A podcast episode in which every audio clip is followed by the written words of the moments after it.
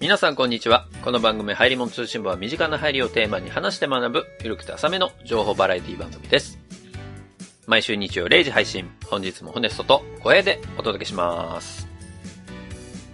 そんなわけで小平さん、どうも、小平です。第102回流行り物通信簿でございますけれども、うん。ね。もう4月にもなってきまして、新生活ですか、皆さんね。全然新生活と関係ないんですけども、うん。漫画760ってあるじゃないですか。はいはい。もうなんか最近毎週行ってるような気がしますけども。めっちゃ聞く。あのー、あれ好きなんですよ。うん。好きなんですけども、うん。あの、聞いてるとね、うん。漫画760って、うん。この番組難しいなって思うんですよ。難しい。あ、皆さん、あのーご存知ない方いたらあれですけども、うん。漫画760ってあの、ジャパンポッドキャストアワードで、えー、パーソナリティ賞だったかなに、ノミネートされてたはいはい。漫画を語る佐島さんと丹羽さんの番組なんですよ。そうね。お二人がやられてる番組ですね。なんかね、聞いてるとね、ちょっとハヤツを思い出すんだよね。ちょっとだけね。なんかね、ちょっとその、その新きっかがね、ちょっとね、好きなんだよね。あの、ま漫画760関連で言わせていただくと、うん。ついこの間そのツイッターでね、うん。 760の佐島さんの話の仕方というか、まあうん声も含めてなのかもしれないけど、ホネソさんに似てると思ってますっていうご意見をいただいたんですよ。はいはいはい。その後に、あの気づいたら佐島さんからフォローされてました。 ありがとうございますっていうね。まあ、そ、その、なんだ、難しいって言ってるのはね、あの、うんその漫画760ってなん、ななんだろうね。あの、番組の流れでよくあるのが、うん。この漫画、一つの漫画を決めて、その漫画が、あ面白いわっていう風な話っていうよりかは、うん。この漫画って、こういう突っ込みどころないみたいなことを言うような。うんうんうんまあなんか、何回かあるあの、告発会みたいなことを言うのがあるんですけどもうん。、はいはいはいはい。あれがすごくあの番組の醍醐味だなと思うんですよ。なんか真正面から面白いというんではなく、これがこれでこれでこうでこうだからちょっとおかしくないでも面白いみたいなことを言うような番組なんですよね。あ、まあまあ、そうだね。うん。っていうのがあって、あのー漫画760聞いてると、なんか思っちゃうのがね、どうしても聞いてると思っちゃうのが、この番組作るのしんどくないって思っちゃうんですよ。うん。普通に、普通に作ろうと思って、自分でやろうと思ったらってこそう、とね。この、うんいや、この番組作ったのは頑張ってんなって思っちゃうんですよね。あまあまあ、でも、僕もなんか漫画の話をする回とか、ハヤツーとかでもやりますけども、うん。まあ、もう一個のゲームなんとかでもゲームの話をするのも、ノリは一緒だなと思うんですよ。なんはいはか、考え方というかは。ただあの、告発とかね、いじりみたいなものを考えるのってしんどいよね、あれね。いそうね。そうあれ、ま、漫画、続きもんガーッと読んで、ここ、ここいじれるぞーって探すのしんどいだろうなーって思って聞いてます。うん。しかも、そのさ、うちと違うのはさ、まうあ、ん、あんまり変わんないのかもしれないけど、うん、漫画760さんは、うん、それ読まなきゃいけないわけじゃん。うん、そうだね。読んだ上で、突っ込みどころを探し、それでお話しするわけでしょそう。その上でたまに、まあ、小平とホネストだったら、小平とホネストそれぞれの話持ってきて、もう一方知らないことが多いんですけども、う。うんうん。漫画760も同じパターンがあるんですよ。あー僕読んだことないっすねーっていうのがあるんですよ。はいはいはい丹羽さんが言ったりとかね、そうそうそう佐々木さんが言ったりとかねというのがあるんですけども、その時の、その、説明する側のやりづらさと、うお前ここで突っ込んでくれよっていうのをうまく突っ込んでくれてない時の、なんか、その、ニュアンスを感じる時があってね、はは、はやつって思うんですよ。まあまあ、わからんではないな、確かにな。多分僕もホネストもお互いお互いに、あれプロットと違うっていうのになる時あるんですなよるね。なる、全然あるよ。それある。それを漫画760にも感じるんですよね。わかる、まあ、だかあらそ、うこれ多分大変、佐島さん後悔してるやつだっていうのを感じるんですよ。だなわかる。こう突っ込んでほしいとか、ここはきっとこう来るだろうなと思った時に来なかった時の対処のね、そう仕方はわかるよね、だからね。そう。あ、うあ、んそあここ突っ込んで欲しかったんだけどなーってたまにポロッと言ってる時にね、 あーかわいそうって思うんだよね。でもまあまあ、それはもう往々にして起こることだから。うーん、そう。でも、、そうね、佐島さん、僕も、なんだろう、最近だとね、僕、あの、異世界転生ものの話した時の回うんうん。を聞いてて、なんか、推しの子っていうね、ジャンプ、ジャンプあープラスで配信されてるし、あの単行本にもなってるやつがあって、はいはい。それも面白く聞いてたんですけど、うん。なんかそれの紹介の仕方がなんかね、いい、入りがさ、うん。なんかまあ、だ、大体どの回もそうなんだろうけど、うん。あの、うちの番組だったらやりがちなのはさ、うん。今日この話しますって言ったら、もう、うん。その話をド頭に持ってきちゃうじゃん。うん。今日これ話します。うん。だからそこから展開して、いや、ツッコミがあったり、ボケがあったりってやるけど、うん。なんかお二人の、あの方々の喋りで、あ、ここは上手だなって僕が感心して思ってたのは、うん。なんか最初に、やっぱり、こう、リスナーさんからのお便りあって、だからそこからの発展で、今回の特集のものに持ってきてたんだよね。おー。異世界転生ものとか僕は読んでるんですけど、お二人は読まないんですかってお便りを元に、いや、でも二人ってあんまり異世界転生ものって読まないよね、みたいな話から、うん。なんだ、推しの子っていう漫画ってさ、うん。うん。異世界転生、異世界ではないんだよ。うーん、難しいんだけど。まあでも転生ものではある。転そうだ、転生ものなんだけど、うん。よくあるもう全然違う、その RPG のゲームの世界に入っちゃいましたみたいな異世界ほど異世界ではなく、現実の世界に転生しちゃうみたいな。うんうんうん。そうだそのね。話を、なんかうまいことを、あお二人話してるな、 まあ、それはうちの番組と近いからっていうところもあるのかもしれないけど、うん。僕は結構すんなり、あやっぱりうまいなと思って聞いてたりしましたけどそうだ。ね。な、こう、ナチュラルな話そのうそうそう展開の上手さはあるよね。すごい、だから、そこは学ぶべきところというか、あ、なるほど、ふんふんと思って聞いてた。そうだね。でもそうか、似てるって言われたら、そうなんだろうね。な喋り方も、もうわかる。佐島さん多分僕が関西弁で、普段の喋り方したら、あんな感じになるなと思って聞いてるもん。そうなのよね。 まあ、どっちかっていうと、あの、庭さんが激しいツッコミをする方だからさ、僕は、庭さんイコールホネストみたいに聞いてる時あったのあーはいはいはいあそうか。うん、佐島さんここを失敗したか、そうか、みたいなことね。うーんっていう、なんか、没入して聞いてる時あるんだよね。あ、いや佐島さんと立場だって聞かれてる。そうそう。佐島さんの立場で聞いてる時ある。 佐島さんの話をしてる時に、なんか、僕の回みたいな感じで聞いてる時あああ、なるほどね。そうかそうか。なるほど。それは面白い聞き方ですね。る。そういう共感度がすごく高いので、僕はすごく気に入ってます、漫画760。早通が終わっても漫画760から終わらないでほしい。いやでも面白い。あの番組さんもすごく面白いなと。うんうん。うん。なるほどね。うん。ぜひ、あの皆さんも機会があれば、漫画760さん聞いていただきたいなと思いますけどね。決してハヤツーから来たとは言わないでください。うん。そこはあの、ハエツをひた隠しにしていってください。ひた隠しにしていくか、庭さんのことをホネストみたいに扱ってください。うあんま嬉しくないと思うよ、庭さん は。オネスト的扱いをされても、ちょっと、うん庭さんまはあ庭さんがある、のキャラクターがあるから、そうそうだ、なんかすごい、生かしたツッコミしてくれると思うんだな。期待してます。うん。ももし聞かれてたらね。はいまあ、そんなわけで、今日102回なんですよ。うん。えー102回今日僕話題持ってきたんですけど、はいはい。まあいろいろ何やろうかなって、まあ話題的にはどれにしようか悩んでるもんいいろいろあったんですけどう、ん。この間あのお便りでいただいたものが一つありましたので、ほうほで、これやろうって言ったやつがね、一個あったので、う。なんだっけ ?P&G? あまあ P&G マフィアのそのお便りでいただいた流れのうん。広告の表現の部分ね。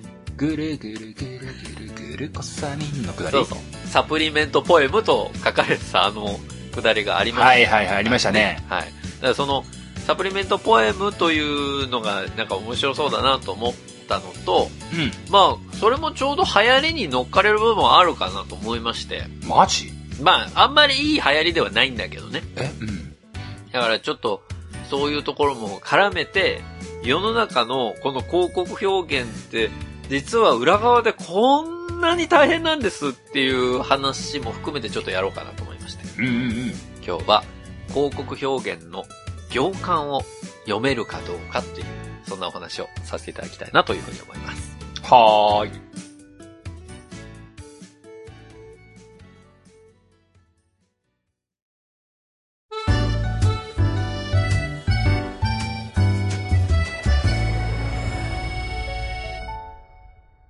はい。ということで、今日はですね、うん。広告表現の行間を読むという。なんだろう、今日は、マーケットインの話になるのかなそれとも文学的な話になるのかなどうなんだろうなわからないなもうなんかね、文学的に言うと船を編むみたいな話になるわけなんでなるのかな別に辞書作ろうって話じゃないんですよ、今日は。違うのはい。今日は、まあ、あの、以前ね、さあ、あの、冒頭でもお話ししましたけれども、うん。お便りでいただきました。こんなことやってくれませんかっていう、まあ、テーマリクエストがございましたので、うんうん。まあ、今日ちょっとそれをやっていこうと思うんですけど、どんなメールだったかってちょっとおさらいしますと、はいはい。えー、扱ってほしいのがサプリメントポエムですと。うん。で、サプリの CM って何に効くかはっきりさせませんと。うんうん。で、こういう時はしじみって言うじゃないみたいなことを言うけど、こういう時っていつなんだと。うんうんで、グルコサミンもよくわかんねえと。楽しそうな音楽だけで。うん。うん何に効くのかわかんないけど。っていう、この内容はないけれども、エモいフレーズ。うん。これってポエムなんじゃないですかね。この薬器法というのをかいくぐって、視聴者をその気にさせて、えー、どうかわせるかみたいな戦いっていうのを、まあ、二人に語ってほしいです。っていう、こう、お便りをいただきました。なるほどなるほど。で、その後に、まあ、P&G マフィアの案件はホネストさんですよねっていうことが来てたんで、うんうん。えっ、と、今回 P&G マフィアのことも考えてたんです。うん。ただ、いろいろこう、話をまとめていこうと思うと、 うん。とてもじゃないけど、この、サプリメントポエムの話と、P&G マフィアの話を、同じ回に入れることは不可能だなと思ったのでなるほど。ね。 ちょっと P&G マフィアの話は、それはそれでちょっと面白そうだったんで、別の回でやります。なるほど。なので今日は、この広告表現の、この行間を読ませる広告表現っていうのは、どういうものがあるのかっていうようなところをね、ちょっと、えー二人で話していこうというふうに思うんですけれども。なるほど。行間を読ませる広告ね。はい。で、通常の広告って、まあ、小平さんもね、いろいろ普段からうん。目にされてると思いますけれども、モンスターハンターライズ発売中まあ、そこら辺の広告、例えばゲームの広告ね。うん。ゲームの広告って、まあ、一応広告表現の規制はなくはないんですけど、うん。なんかめちゃめちゃ気にしなきゃいけないことってあんまりないと思うんですよ。このゲームには暴力表現が含まれています。それ書かなきゃいけないんだよね、今はね。うん。それぐらいかな、でも。そういうなんか、映像としてちょっと危険、危険って言うとあれだよね。あれだよね。なんかその、注意してくださいよっていうのはまあまあまあ、書くことはあるっていうぐらいだね。ゲゲームとかで言うとね、その年齢制限があったりしますから。そうだね。ちょっとこう、まあ、グロテスクな表現があったり、こう、人をね、こう刺したりとかっていうような表現があるものについては、あの、もちろん年齢制限されますし、それをまあ、うん広告に歌ったりとかはしないっていうのが、まあ、大原則ではあるんですけど、じゃあ、例えば、モンハンライズ発売中、このモンスターはやばいみたいなこと書いても別にいいわけじゃないですか。そうだね。やばい。まあ、やばいんだろうなって思うしうな。ん。だから、それを買わせよう。この戦いはみんなでこう、マルチプレイでどこどこに行こうみたいなの書いても、うん。まあなんか誰かにこう、咎められることなんていうのは基本的にないわけです。そうだな。うん。よっぽど、ね、このモンハンライズをやれば目が良くなるとか書いたらアウトですけど。そうだな。まあ、動体視力が良くなるかな。うーん、どうだろうな。でもまあ、あの、モンハンライズ買ってほしい人に、動体視力良くなりますよっていうので売り込むことは、まあないじゃないですか。そうだな。でも、後藤真希と一緒に遊べるかもしれないって書いたら、ちょっと古代広告になるでしょいや、でも実際は遊べるかもしれない。ああ、信じちゃった。そうそこで今、こう、やっぱ CM に入ってる本田翼と、うん、例えばカプコムがうん、企画を立てて、うん。本田翼とこのライブの中で遊べるかもしれませんよっていうのをプロモーションとしてやる分にはその表現使っていいわけじゃないですか。そうだな。ぜひ西野も混じってやってほしいな。わあ、やりたい。西野、本田翼、後藤真希と俺で行きたいわ。おーもう最高じゃないこの4人で行ったら俺もう、もう、今後のモンハン全部買うね。ねでも、なんか絶対に死ねないってすごいド緊張になると思うよ。絶対に死ねないっつって、あの、一歩も動自かない滅するタイプ。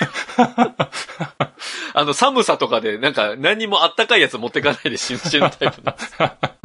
まあ、そんな、あの、今回別にどうでもいい。まあまあまあ、そうだ、脱線ですね。でも、普通のゲームとかね、うん。例えばなんか日用品とか、そういったものって、めちゃめちゃその広告表現におけるルールさえ守っておけば、うん。め何書いても、特には問題ないっていうのが普通なんですよ、基本的には。まあまあ、厳しい部類ではないわな。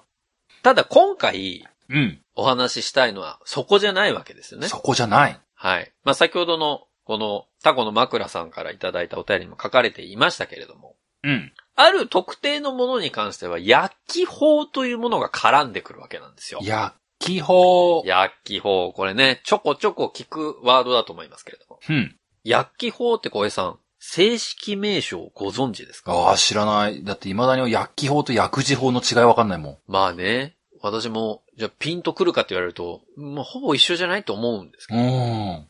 これ薬器法っていうのは、うん。まあ通り名なんですよ。薬器通法ってりな。うん。と、まと、あ通りと、なと、と、と、と、通りな。はまあ一般的に薬器法ってみんな言うけど、あ、はあ。正式名称は薬器法ではないんですけど、うん、なるほど、なるほど。正式名称っていうのは、えー医薬品、医薬品、医療機器等の医療機器等の品質、品質、有効性、有効性、及び、 および、いや、全部繰り返さなくていい のよ。有効性及び安全性の確保等に関する法律。はあ、有効性と安全性に関するね。はい。だから医薬品とか医療機器に関しての、そこら辺の、なんか気をつけなきゃいけない部類の商品の品質、有効性、安全性の確保とかに関して法律作っちゃいましたよっていうものが薬器法の正式名称なんですよ。なるほどね。どっから木来たんだかわかんなかったな。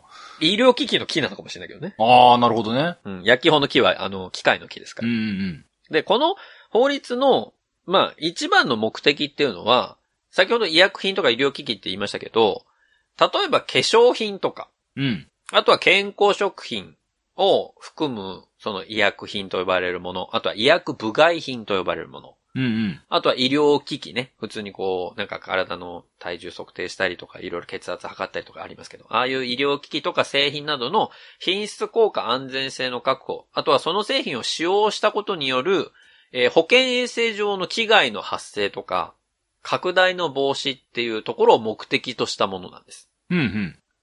それが、ものすごくいろんなな、大何条、大何条っていうのはもちろん法律ですから、ブワーンとある中で、うん。この、まあ、通称薬器法の中に、えー、3つの条に分けて、うん。広告表現に関して歌われている部分があります。ほうほそれが、えー、虚偽、古代広告等の禁止。う。なるほど。虚偽はダメだと。そう。あとは特定疾病用医薬品の広告の制限。うん。で、あとは承認前医薬品等の広告の禁止。承認前もダメだと。はい。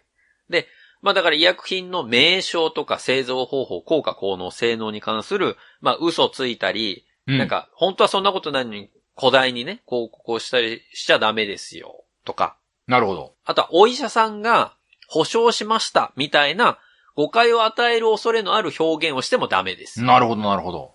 あとは、なんか、わいせつな文書とか画像を使っちゃダメですよ。なるほど。まあ、そういうようなことが、一応法律で決められてます。うん、うん、で、法律で書かれてるので、この3条だけなんですよ。うん。うーん。で、それぞれまあちょろちょろちょろっと内容が書いてあるだけで、どういう表現が禁止ですっていうのは、もちろん法律の中には書かれてないわけです。具体例はないよね。そう、具体例はもう法律には書かないですかうん。ら。だから、みんなよしなに考えて、これぐらいだったらかいくぐれるかなっていう線で、みんな頑張ってやってるわけです、広告表。まあ、その広告を作る側からしたら、そうの断定的な表現はダメだけども、うん。まあ断定じゃないけども、ギリギリ効果あるよーっていう風に見せたいっていう願望があるから、こういう話になってくるってことだよね。そういうことなんですよ。で、なぜそういうことになるかというと、効果をあるよって歌った方がもちろん売れるわけじゃないですか。そうだよね。消費者に刺さるって話だよそうね。。消費者に察したいがためにそういう表現を使いたいけど、あまりに行き過ぎると法律で罰せられるよっていうことがあるんですけど、うんうん。でもね、ここまで聞いて、うん。小江さん、今までこの薬器法関連で摘発された事例とかって聞いたことあります摘発された事例。あ、この商品消えてたけど、あ、そういうことなんだっていう事例。いやー、思い当たるものはないなまあ僕もね、正直、ほぼないんですよ。ーないなーただ、うん。これ蓋を開けてみると、おう。今までの摘発事例、山のように出てくるのよ。あへー。知らないだけ なんだ。 1件2件、あ、ちょっとやっちゃいましたのレベルじゃないの。ほう。事例をまとめてるページがあるんだけど、おうおう。もう、うん、ぶわー、細かく、これはダメ、あれはダメ、もうこ、この表現でこの広告アウトになりましたみたいなのが、ぶわーって出てくるへえ。でそれぐらい、この焼き法っていうのは厳しく取り締まられているし、うんうん。最近でも実は摘発事例っていうのが増えてるんです。なるほど。で、それが原因が何なのか、原因があるの何なんだあるんです。うん。実は昨年の4月に、 2020年の4月に。そう、2020年の4月にですね、うん。広告表現に関する、このクレームが入れられる、そのセンターみたいなのがあるんですけど、はあ、はあはあ、そこのセンターに、4月にある表現でセンターに苦情が入った件っていうのが増えたものがあるんですけど、それなんだかわかりますかでも去年の4月って考えると、やっぱ除菌関係なのその通りなんです。おお。実はこのコロナのうん。影響により、うん。まあコロナって実際のところ2019年の11月か12月ぐらいに中国で観測をされて、そうだね。で、その後いろいろまあ世界にね、広がっていったりっていうような見え方になってるじゃないですか。うんうん。で、日本で言うと、2020年の1月2月ぐらいから、徐々にこう、日本の中でも感染者が増えてきて、っうん。ていうようなところの、ままあ、プチパニックみたいになったもんあ、な。そうそう。ちょっと、これやばいんじゃないの徐々に増えてんじゃんっていうようなのが1月2月にあり、う。うん、うん。、で、4月には実際、あの、緊急事態宣言みたいな形になったわけじゃないですか。うんうん。で、その4月になる前からもうその予測が出てきていたので、うん。もちろんメーカーであるとかそういう系の商品を作ろうとしている会社、あとはもうすでに取り扱っていて、これってもしかしたらコロナ対策に使えるんじゃないかと思ってる企業は、うん。もちろんそれで歌いたいわけじゃないですか。そりゃね。ある意味彼らからしたら、まあ、格好のビジネスチャンスではあるわけですから。まあね、そうまだね。あ、チャンス。スっていうのはね、あんまり表現的には良くないですけれどもう、んうん。まあ、売れるんだったらそこで売りたいわけですよ。そうだな。どうせ他メーカーもやってんだからな。そうそうちょっとでも、ちょっとでも一歩リードしたらな、売れるかもしれんもんな。そう。だから、そういうので、いろいろね、この、じゃあ、抗ウイルスってつけちゃおうとか、なるほど、なるほど。こういうふうな、なんかこの疾患に効きますみたいなのつけちゃおう、なるほど。みたいなのが、いろいろ出てきたわけですよ。ほうほうほで、まあ、言ったら、めちゃめちゃ大手の、う。うん。まあ、健康食品メーカーとか、なんでしょうね、化粧品メーカーとかもそうですけど、そこら辺は、ここら辺の、その広告表現に関しては、めちゃめちゃチェックする人がいるんです。その会社の中にね。会社の中にもいるし、うん。広告をお願いしてる代理店さんの方でも一応チェックしてもらったり、その専門に、その法律関係のところに詳しい弁護士さんにお願いをしたりとかっていう体制がちゃんと取られているので、うんうん。今現状はね、そこまで大手メーカーさんで摘発事例っていうのは、もう本当に数少なくはなってきてます。うんただ摘発されるのってどういうところかというと、うん。うん。あちょっと怪しい健康食品を売っているうんネなるほッどト通な販のところとかね。なるほどなで最近はテレビ皆さん見なくなりましたから、その YouTube で広告を打つとか、Twitter で広告を打つのって、まあ、比較的あんまり大きな企業じゃなくても広告打てるようになったじゃないですか。そうですね。で、それがゆえに、うん。その広告を出す側の企業としては、うん。そこの、その法律に違反してるかしてないかに関しては、出す側でちゃんとチェックしてくださいねっていう体制を取ってるので、うんうん。ほぼほぼ、あなたたちがこれ出すんだったら、まあお金払ってくれればそのまま出しますよっていうスタンスなわけですよ。うんうん。だからこそ、えメーカー側でちゃんとチェックがされてないけれども、出ちゃうっていうケースが、まあこの5年10年とか多くなってきてるわけなんですけうど、だん、なるほどね。からて摘発もウェブ広告だったり、えーサイトでの歌い文句だったりっていうのが NG になってますっていうケースがあって、まあこのコロナ関連でも新型コロナウイルスに効果があるっていう風に書いちゃって摘発されて、その会社の代表取締役が逮捕されたりとかう、んうんっていうようなところの事例があるぐらい、この薬機法を違反するってことは、結構重大な罰を受けることになるわけですうん。。なるほど。怖いじゃないの。で、今回ね、すげえ真面目な話になっちゃってるんだけそど、うだね。うん。こう本当はもうちょっとおちゃらけてやりたかったの、このお話。 はいはあのー、こんな表現あんのかよ、みたいな感じで、いろいろ調べて、い。うん。なんやねん、この表現っていうのをいろいろやりたかったんだけど、うん。これ調べれば調べるほど、うん。この世界、深すぎ て、あのー、じゅゾッとしたんですよ。っそうなのていうのは何かっていうとね、うん。この薬機法の表現、広告表現チェックうん。だけで、一つのビジネスが完成してるんです。チェックだけで。チェック。要はさっきの弁護士さんとかっていうところもありあったけああ、ど、はいはいはい。今まで我々は、この薬機法のチェックに関して、何万件の実績があります。うん。だからそのチェックに関してはうちに任せてください。一件何万みたいなはあはあはあ。ビジネスモデルとして確立していて、大丈夫その実績数。詐称してないまあそれはそれで別のところで罰せられると思うけ ど。でも、一つのビジネスになるぐらいの話なんです、この今回の話って。なるほどね。だからなんか普通の企業は、ちょっとここら辺、なんか、踊りだけやってみますみたいなレベルじゃないん ですよ。そういうことなん ね。そう。それぐらい、ちょっと、真剣に取り組まなきゃいけないなっていうのを、ひしひしと自分で感じたわけですね。なるほどね。はい。ということで、うんちょっと真面目、あの、冒頭はね、クソ真面目になっちゃいましたけど、うんうん。これからはちょっと、まあ、ここまではね、あの、前段なので、うん。ここからたっぷりふざけていきたいと思います。 ふざけるときにたっぷりふざけるってあんま言わないんだけど ね、普通の人、ね。ふざける予告をしたうん。ということで、小平さん、はいはい。ここからなんですけど、おうおう。小平さん、まあ化粧品あんまり買わないと思うんで、うん。まあその健康食品とかサプリとか、うんうん。あとは普通の飲み物とかでもいいんですけど、ほう。広告でなんか耳に残ってるものってあったりしませんえ、広告で耳に残ってるもの、うんなんかこういう系、耳に残ってんな。例えば、えうん。除菌に関するものの製品って言われたら何がありますかとか。除菌といえば、クレベリンああ、クレベリンね。クレベリンはなんか歌あったけど、その歌を微妙に覚えていないな。うん。例えば除菌ができる洗剤といえば、除菌ができる洗剤といえば、洗剤食器用洗剤とかね。あり得るでしょう。ああり得るかもしれないね。それ、それ、あのり得るでしょ洗濯用洗剤の方ねああ、そっちじゃダメ。洗濯用洗剤、まあ、あり得るもそうだし。谷原章介さんだよ。キュキュッと。あ、キュキュットね。キュキュットもありますね。あとは、浜田学だよ。あ、まあ、浜田が。浜田学だよ。浜田学っていう商品しか思いつかない。浜田学っていう商品はない。あーあー、チャーミーマジカとかなあとな。ああ、そこでチャーミー出てくるチャーミーすげえな。えうん。まあ、昔からあるからね、チャーミー。え、でもなんか普通にそういう CM みたいなぐらいしか出てこないけどな。はいはい。まあ、あの、今いくつか出していただきましたけど。うん。実は、小江さんご存知ないかもしれないですけど、うん。クレベリンって一回注意受けてるの知ってますあ、それはなんか聞いたことある。クレベリンはやべえぞっていう認識だけある。そうそう。クレベリンは実は、逮捕っていうところまでは行ってないと思うんだけど、確か。うん。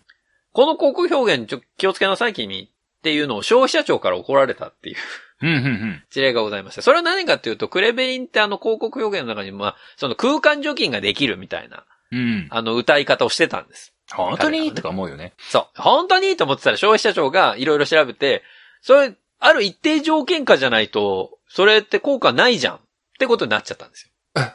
じゃあダメじゃん。あれってクレベリンってうん。完全密閉された部屋を前提に、まあ除菌の効果があるとされてるのね。なるほどね。で、それまでってそれを書いてなくて、うん。窓開けてる状態で使ったらあんま意味ないのに、そこら辺は書かずに広告打ってたりとかして、まあそれでちょっと音がめを食らっちゃったみたいなところあるんですけど。そっかー。じゃあダイキンのエアコンで換気しながらしてる場合はどうなんだろうな。まあそれはあんまり意味ないでしょうね。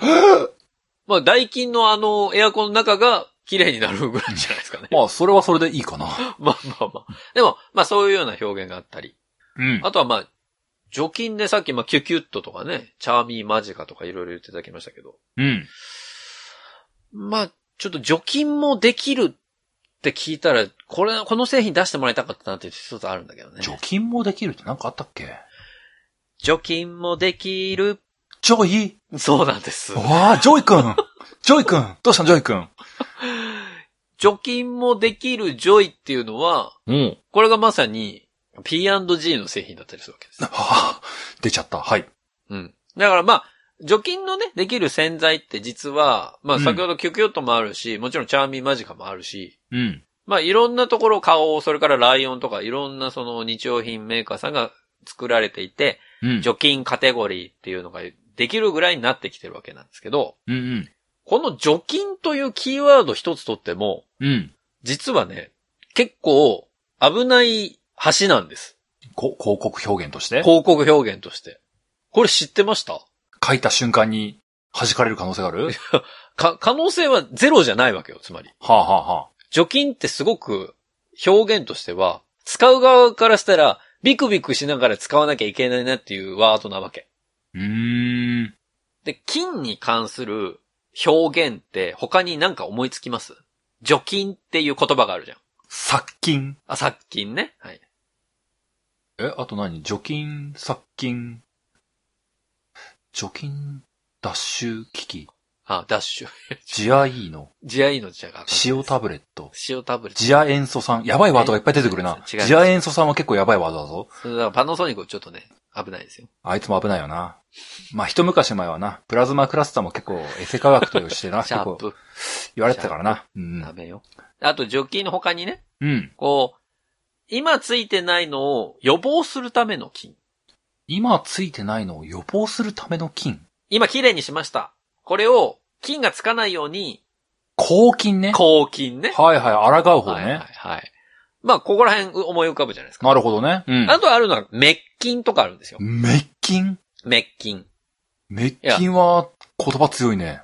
だから、鬼滅の刃の滅ですよね。なるほどな。器物事務さんってこういう菌の、まあ、表記が実際に商品で使われることがあるんです。うんうんうん。で今言ったように、小林さんがおっしゃったように、滅菌が一番強い言葉。はあはあはあ。で、全滅の滅なので、うん。もうこれ使えば、菌が全部なくなりますっていう意味ですね。なるほどな。器物事務さんを倒したと同じ状そ態うだと。そう。もうこの世に鬼はいません。やったー平和だぜーはーってな、まあ、それ、それが滅菌ですよ。はいはい。なるほどね。滅菌ね。鬼滅の滅ね。うん。で、殺菌は殺すじゃないですか。なるほどね。鬼殺隊の殺ね。そう、鬼殺隊の 殺。全部、例えるな、鬼滅で。で、鬼殺隊の殺は、これは菌を殺すっていうことですよね。なるほどね。上限をの鬼を殺したぐらいの話なのかな。あ、まあまあまあ。別に上限でも下限でもどっちでもいいですけど。なるほど、なるほど。まあ、殺すことが、うん。滅あ殺菌ですよ。なるほど。で、あとは除菌。除菌。これはまあ菌を除くっていう話ですよね。あの、富士の花を咲かせると寄ってこなくなるから、そういうことかな。あその下にはね、山の下にはやっぱ降りてこない。降りてこない。なるほどな。富士の花をやってるのが、この山には、みたいな。除菌の除、もう、ななだ、鬼滅の刃もう流行りは過ぎたんだわ。過ぎたんだわ。抗菌ね。あ、抗菌がどっちかっていうとあれかな、うん富士の花の役割かなああ、なるほどね。うん。菌の繁殖を防止しますっていう意味ですよ。なるほど、なるほど。あとはまあ、菌関連で言うと消毒みたいなことも言われますね。消毒。毒が出てきたよ、今度は。まあ、こういうようなことが言われるんですけど、この広告表現においては、うん。どういうふうな使われ方してるかっていうと、うん。滅菌の意味って、うん。これね、微生物の生存する確率が100万分の1以下になることをもって滅菌って言うんだって。 100万分の1以下で、うん。本当にわずかに残るかもしれないっていうレベルだよね。けど、、100万分の1だからもうほぼほぼいないだろうってことで滅菌っていう表現を使っていいって言われてるんだけど、はこれ広告に使われてる場合は、あ。うん。人体に対しては絶対に滅菌は使われないんです。まあ、常在菌も倒しちゃうもんね。そう。だから人体で滅菌使っちゃうと、細胞まで殺しちゃうことになっちゃうので、うんうん。人ごと死んじゃいますみたいな話になるんで、なるほど。人体に対しての商品には滅菌という言葉は使ってはいけませんっていう表現なの。ただ、物に関しては、例えば、この製品は滅菌後パッケージされてます。なるほど、とかなねるほど。っていうのは OK なわけです。なるほど。で、あとは殺菌。うん。ここからあやふやになってきます。ほ殺菌は先ほど小江さん言った通り、鬼滅の刃で言ったら、う。うん。上限の鬼でも下限の鬼でも、うん上限でも下限でもない鬼でも、うん。殺しゃあ殺菌なんですよ。なるほど。だからそこら辺に出てきた、あの、一番最初に寺で会ったあの鬼。ほまあ、あの、首がね、こう木にくくりつけられて、ちょっと炭治郎は最後までとどめをさせなかったわけなんですう。けど。そうだ。 な。判断が遅いって言われたな。そう。 あれも一応殺菌なわけじゃないですか。なるほどね。殺してるもんね。の、だから、殺す、その対象の菌とか、うん。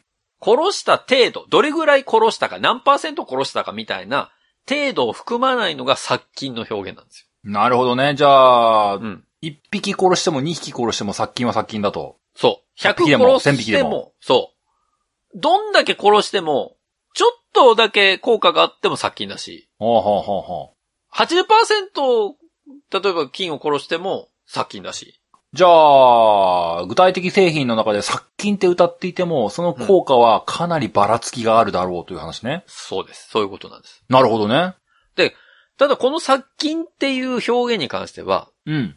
まあ薬事法の対象となる消毒薬とかのうん医。薬品とか、うん。あとは薬用石鹸とかの医薬部外品で使うことはできるんですけど、ほうほう。普通の洗剤とか漂白剤みたいな日用雑貨品みたいなところでは、殺菌という言葉は使ってはならないという決まりになってます。洗剤ではダメ。ダメ。なかなか難しいでしょ、これ。難しいね。難しい。だから、そその殺菌って見たら、大体そういう医薬品とか、えー医薬部外品で使われてると思ってください。うーん。それ以外のところろで使われてたら、連絡してください。あ、うちじゃないですよ。消費者庁叱案る件。そう、 叱るべきところに、ちゃんと言ってください。通報してくださいと。はい。で、さっき言った除菌。うん。これも似たようなことです。うん。で、学術的に言うと、この除菌っていうのは専門用語としてあんまり使われない言葉なんですけど、はあはあ。この法律上、まあ、食品衛生上とかね、では、ろ過等によって、えー減衰等に由来して当該食品中に存在し、かつ発育しうる微生物を除去すること除去すること。と規定されてます。だからまあ、発生して増えそうなものを、まあ、除きますよっていう意味合いで使われることが多い。なるほど。はい。だからこれも、除きゃいいんですよ。鬼は殺してないのか。そ逃げてっていいのか。う。逃げてていいんです。だから、そんな炭治郎、シチュエーションあんまないなだから、鬼女の刃とは言わないじゃないですか。そうだな。き、鬼女だね。鬼、鬼よけの刃だね、鬼、鬼よけの刃とか嫌でしょだってそうだな。まあまあ、炭治郎優しいからな。いや、まあ殺すほどでもないわって言ってな。そう。ね。そ、そうもうなって悪さするんじゃないよーって言って。何の話なのこれ。確かにね。でも、まあだから、覗きゃいい話なんで。はいはい。そういう意味で除菌というのが使われますということです。うん。はい。であと、抗菌。抗菌。これは菌の繁殖を防止するって意味なんですけど、うん。これは抗菌の実は対象が決められていて、はあ、はあはあ、あの国でね。うん。経済産業省の定義では、細菌だけにしか使えませんと。細菌だけにしか使えない。はい。他の、えー例えばカビとか、カビにはダメ。カビダメです。えじゃあ、バイキンマンは OK。カビルンルンは NG。あー、そうでドすキね。ンちゃんはドキンちゃんはどっちドキンちゃんはあれは、ホラーマンはホラーマンはホラーマン骨だからな。ホラー、ホラー、そうか、骨か。あれ、金でも、バイキンでも、金でもない。あれカビでもはないか。骨だからね。骨だもんな。ドキンちゃんは金だからな。食パンにつく。あれ、細菌だから抗菌でいけんじゃないかな。抗菌で OK? うん、多分ねで。もカビルンルンは倒せないんだ。カビルルンはダメです。あの、抗菌で使っちゃダメですすね。。はカビルンルンはじゃあ、それ以上のあの、除菌、殺菌、滅菌に入い。ってるそのう、そうそう、そういうことです、ねカ。ビルンルン滅菌しちゃうよ。怖いだろいや、もういなくなるから。う。いや、やめてよ、怖いよ。話飛ぶなぁもだから、カビとか黒ずみ、う。はあいとは。はいぬめりっていうのは、効果の対象外なんです、抗菌は。うーん。だら、から、お風呂の、あの、洗剤みたいなので、抗菌って多分ないんですよ。カビの抗菌っていう言い方はしちゃダメ。そうか、そうか。カビを、えカビについてどう歌ってるかな思いだ出せから、ないな。カビを除去するとかね。除去する。はい。難しいねで、これも繁殖をうん。阻止するだけで、はあはあ。菌を殺したり減少させるわけじゃないじゃん、抗菌は。まあ、バイキンマンは、寄り付けなくなっちゃうってことだよね。そうそうそう。でも、バイキンマンは生きてる。るってことそう、生きてるんですよ。どこかで生きてるわけじゃん。す、すなわち、あ、アンパンチってことあ、まあ、抗菌はアンパンチかもしれアない。ンパンチ。ンチってことうんうんうん。まあでもあの番組で例えると、ああの、抗菌以上の火力がないってことになっちゃうからな。バイキンマン死んだことねえもんな。そうだよ。だから、除菌とか、うーん、そうだね、難しいね。難しいな。柳瀬隆にちょっと一言言わなきゃいけないな。うん、もうちょっと言えないですけど。もう亡くなってるからな。なんか事務所に言っとくか。それ、抗菌ですよねって。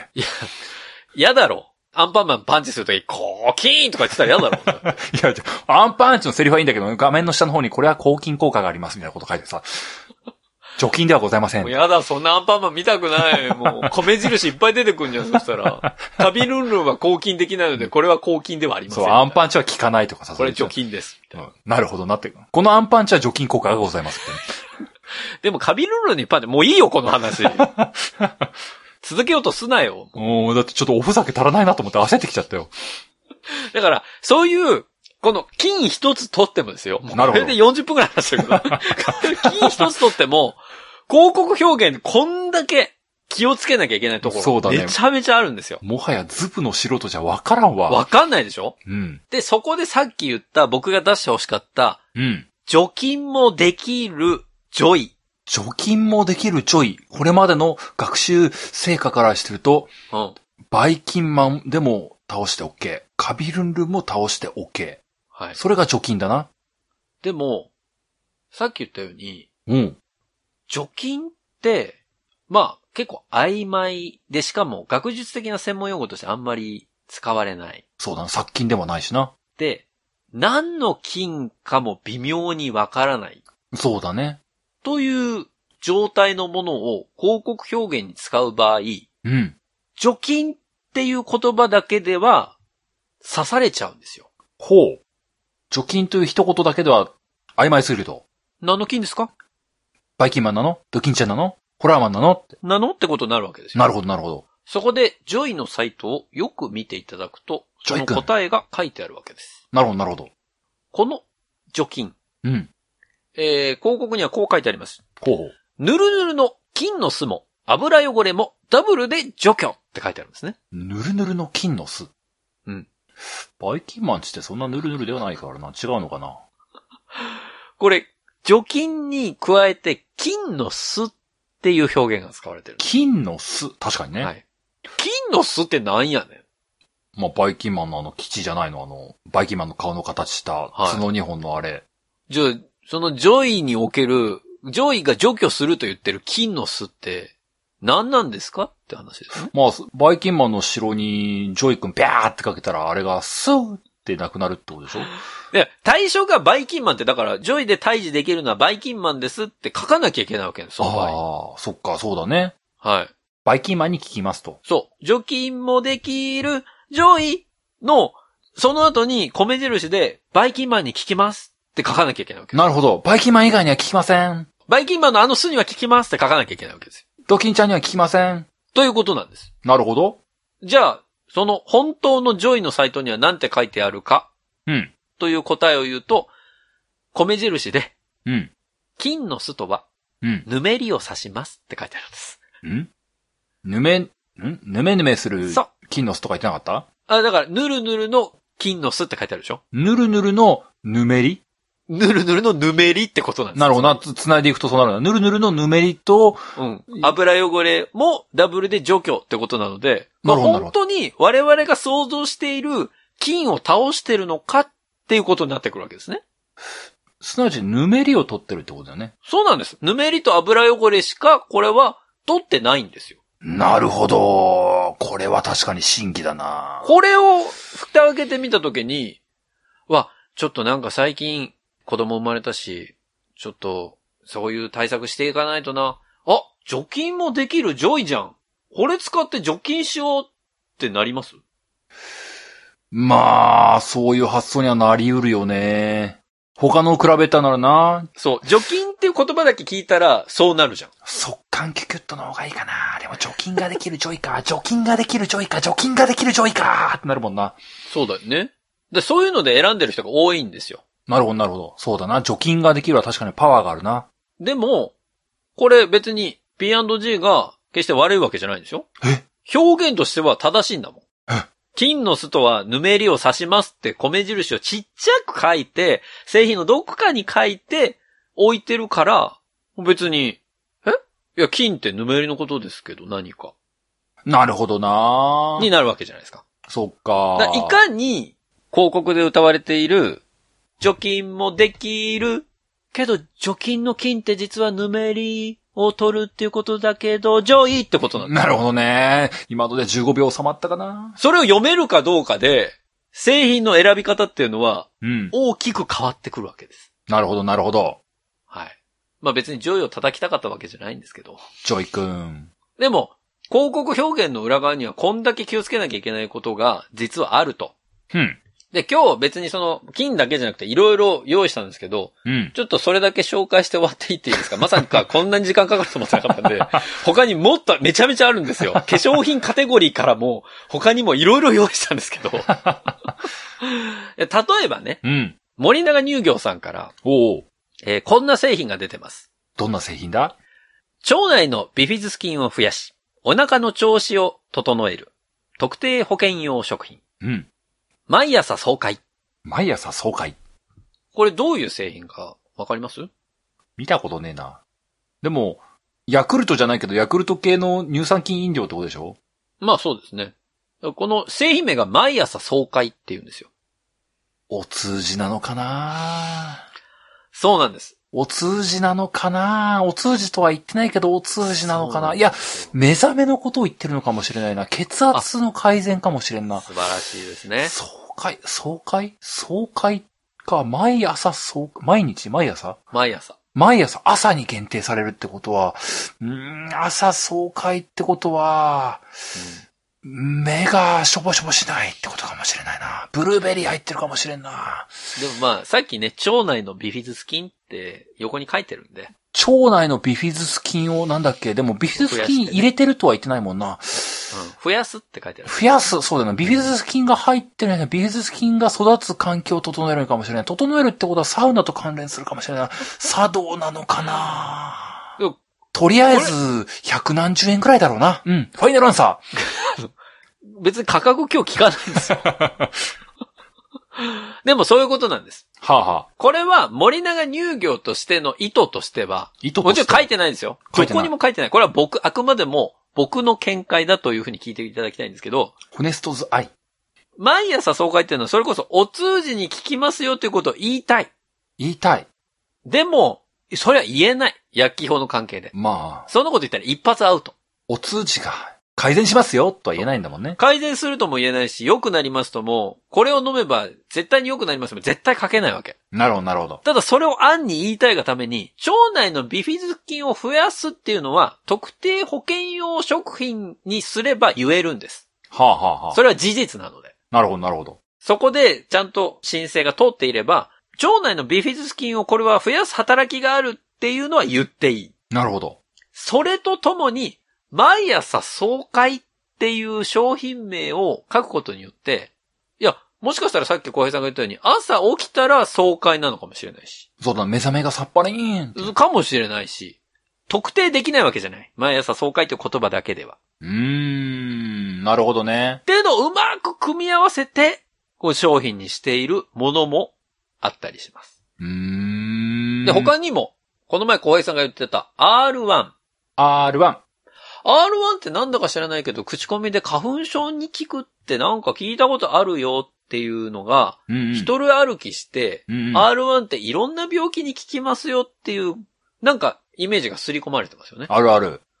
でも R1 が歌ってる表現って何かっていうと、うん。これしか書いてないんですよ、実は。そのパッケージには。強さ引き出す乳酸菌としか書いてないんです。強さ引き出す乳酸菌。はい。何の強さをどう引き出すのかは、一切書いてないわけですよ。まあ、確かになでもなんか、CM では、吉田沙織が毎日飲んで強そう、みたいな。 なるほどね。はいはい。そんな、別に吉田沙織を使ったからといって、吉田沙織になれるわけではないですよ、我々。R1 飲んだら吉田沙織になれるわけじゃない。そうだなで、決して言ってない、そんなこと。一言も明治様、そんなこと言ってない。昔バーモンドカレー、えバーモンドカレーじゃない、J リーグカレー食べたらラモスルイになれるってのがあったけ どなあれ、高校表現的にはアウトですけどね。そういうことだよね。はでも米印で書いてたらいいの。ラモスルイになれるわけではありませんって書いてい。たら書いいいてあの。るかもしれない。あなるほど。なるほど、なるほど。でも、R1 という飲み物は、うん。明治さん的には強さを引き出す乳酸菌が入ってることしか歌ってない。CM では、ただただ吉田沙織さんを偶然、たまたま、アサインできたから吉田沙織さんを使っているだけに過ぎない。で、なんでかわかんないけど、冬の時期に受験生っぽい人にただただ飲ませてるだけなんです。なるほどね。で、春過ぎになったら、なんか知らないけど春過ぎも R1 だよねしか言ってないんですよ。なるほどね。別に、風邪に効くとか、花粉症に効くなんて、一言も言ってない。なるほど、なるほど。でも、なんか知らないけど、消費者の皆さんは、いい風に、こう捉えてくれて、あ、なんか風邪に、インフルエンザに効きそう。あ、花粉症にも良さそう。と思って、みんな知らないけど R1 を買うわけです。っなるほどね。ていうのが、この広告業界における、いかに、暗に行間を消費者に読ませるかっていうところの力なわけですよ。なるほど、なるほど。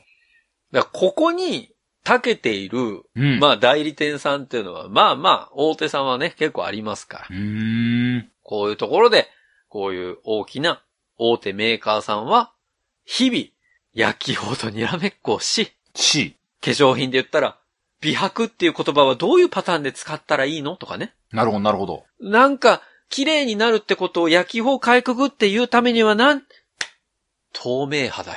みたいなことになるわけですよ。透明肌。透明肌って意味わかりますわかんないですよね。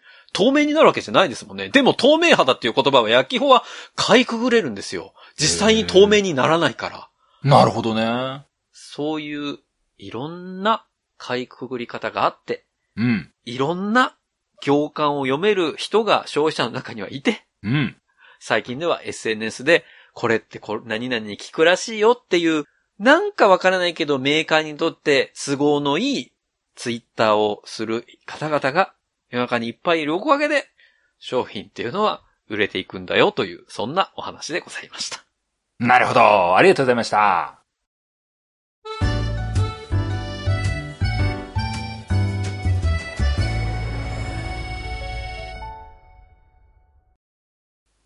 流行り物通信簿は、パーソナリティ2人が考える面白みを優先した番組作りを行っております。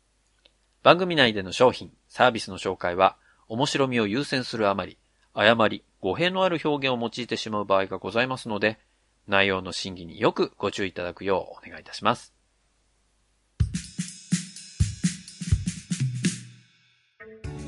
本当は20個ぐらいね、商品あったんです。 2、3個で終わったな。いや、まさかね、金の話であんなにちょっと盛り上がっちゃうと思わなかったわ。いやー、まあ先週の僕のもそうだけど、なんだろうな。最近全然収まんねえんだよな。なんでなんだろうな。昔もうちょっとスルスル進んでたんだけどな。なんかね、多分、俺、原因分かってるのは、しっかり準備をしちゃってるから。 まあ、こ次回、だからいつかね、やりたいって言ったら P&G の、そのね、P&G マフィアの話も言ったじゃないですか。 うんうん。 P&G マフィアの話をしたいと思って改めて、ちょっと P&G マフィアについて調べ始めたらさ、うん。多分、3回でも終わんないかもそしんれなないぐ長らい。えの俺連続小説じゃん。いや、でもね、日曜朝の連続小説じゃん。俺が自分で苦手とする、うんだからナレッジ系になっちゃうのよ。ナレッジ系になっちゃう、ナレッジとナレッジがぶつかり合っちゃうのそう、ぶつかり合っちゃう。ていうか、これはね、聞いててちょっとクソ真面目になりすぎちゃうなってなるから、どう面白くしようかっていうね、今ちょっと悩んでる。なるほどね。クソ真面目か。普通に役に立つ感じで終わっちゃいそうな感じ。役、 なんか、役に立つ感じで終わっちゃいそうだ。それじゃないんだ。俺が求めてんの、それじゃない。